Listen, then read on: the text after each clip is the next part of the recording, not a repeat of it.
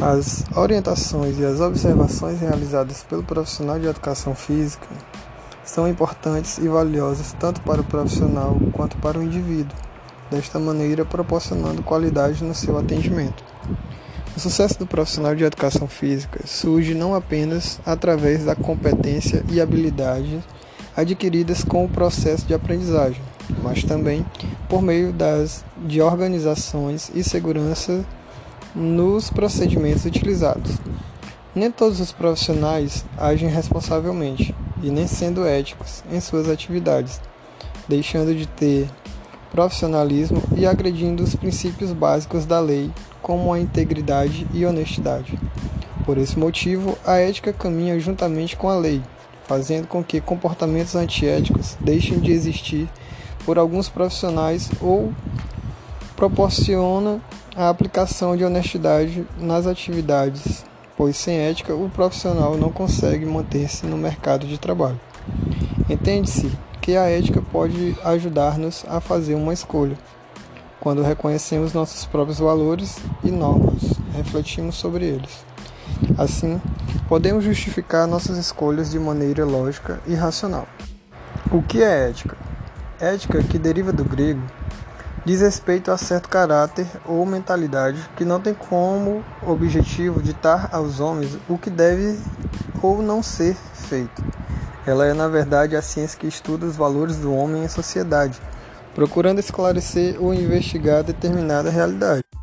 É de suma importância é, explicarmos o significado da palavra ética, certo? E vale ressaltar também que a primeira questão ética que norteia o profissional em sua atuação é o respeito aos direitos, às diferenças e limitações dos indivíduos.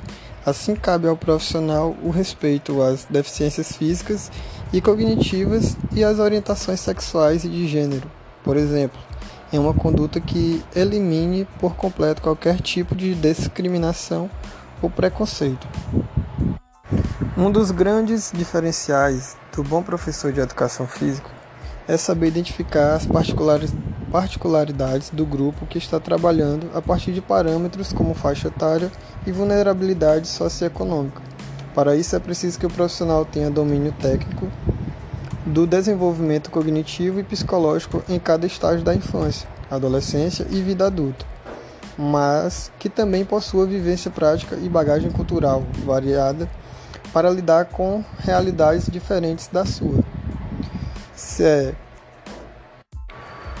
termos compromisso com a cidadania, mas o que tem a ver cidadania com a educação física?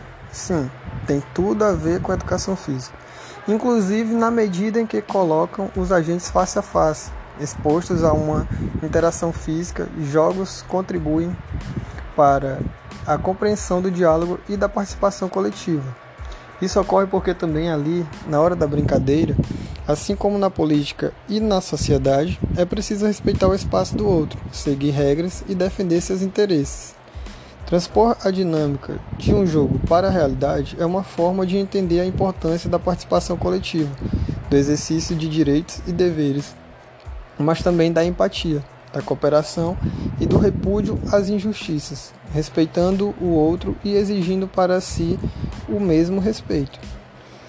É, a história da regulamentação da, da profissão passou por inúmeros percalços até que fosse efetivada em 1998, que esse é mais um ponto essencial da ética do profissional de educação física, que é a regula regulamentação da profissão.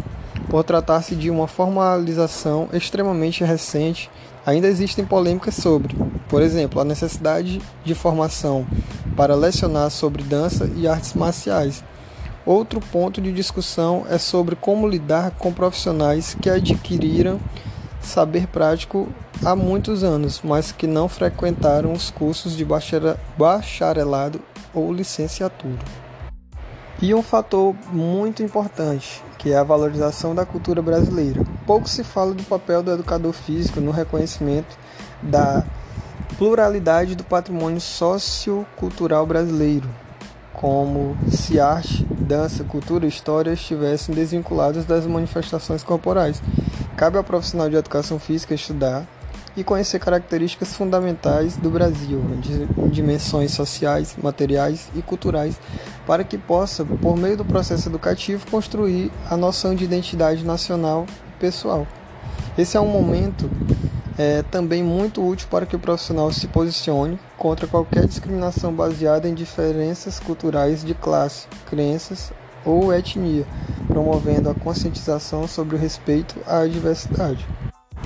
Através do presente trabalho, foi possível refletir e se obter com mais clareza o entendimento em relação ao comportamento ético do profissional de educação física.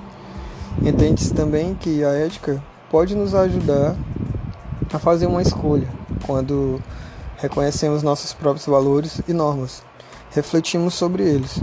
Assim podemos, podemos justificar nossas escolhas de maneira lógica e racional.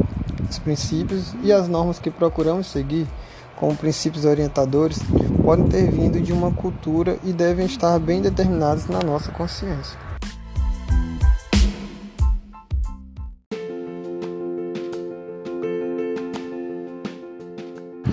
Vamos falar sobre a educação física de ontem e a educação física de hoje. A educação física de antigamente era somente voltada ao esporte ou como um elemento de patriotismo, no sentido de que os indivíduos que se dedicassem a esta área deveriam se manter atléticos para possíveis guerras entre países dentro do militarismo. É, na antiguidade, os gregos, entretanto, mais evoluídos, visavam ao desenvolvimento físico e moral do homem. Nesse período, a educação física visava o aspecto somático, harmonia de formas, musculatura saliente sem exagero, de onde surgiram os atletas de, porte esbelto. É a fase anatômica da educação física. É, já nos, nos dias atuais, na, na perspectiva atual, a educação física pode ser representada como uma forma de buscar um estilo de vida saudável através de atividades, de atividades físicas que priorizem a qualidade de vida.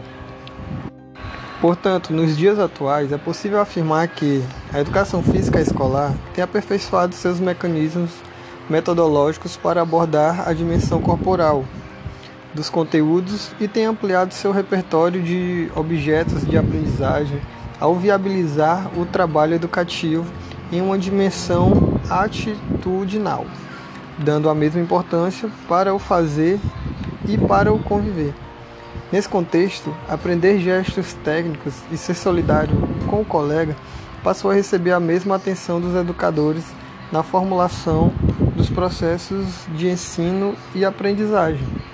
É, outro aspecto que contribuiu para os avanços nesse período foi a diversificação de conteúdos delineados após a ampliação das práticas de cultura corporal consideradas relevantes, relevantes.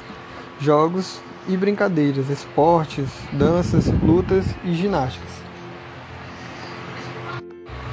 Passamos então por uma nova ampliação de campo de conteúdos, que considera a importância dos aspectos sociais e culturais dos objetos de ensino e aprendizagem da área, está nomeado como dimensão cultural da educação física escolar, onde, como por exemplo, é implantada a capoeira, é, na, na educação física escolar em, algum, em alguns estados, algumas cidades, em algumas escolas, obviamente, é implantada a capoeira na educação física escolar.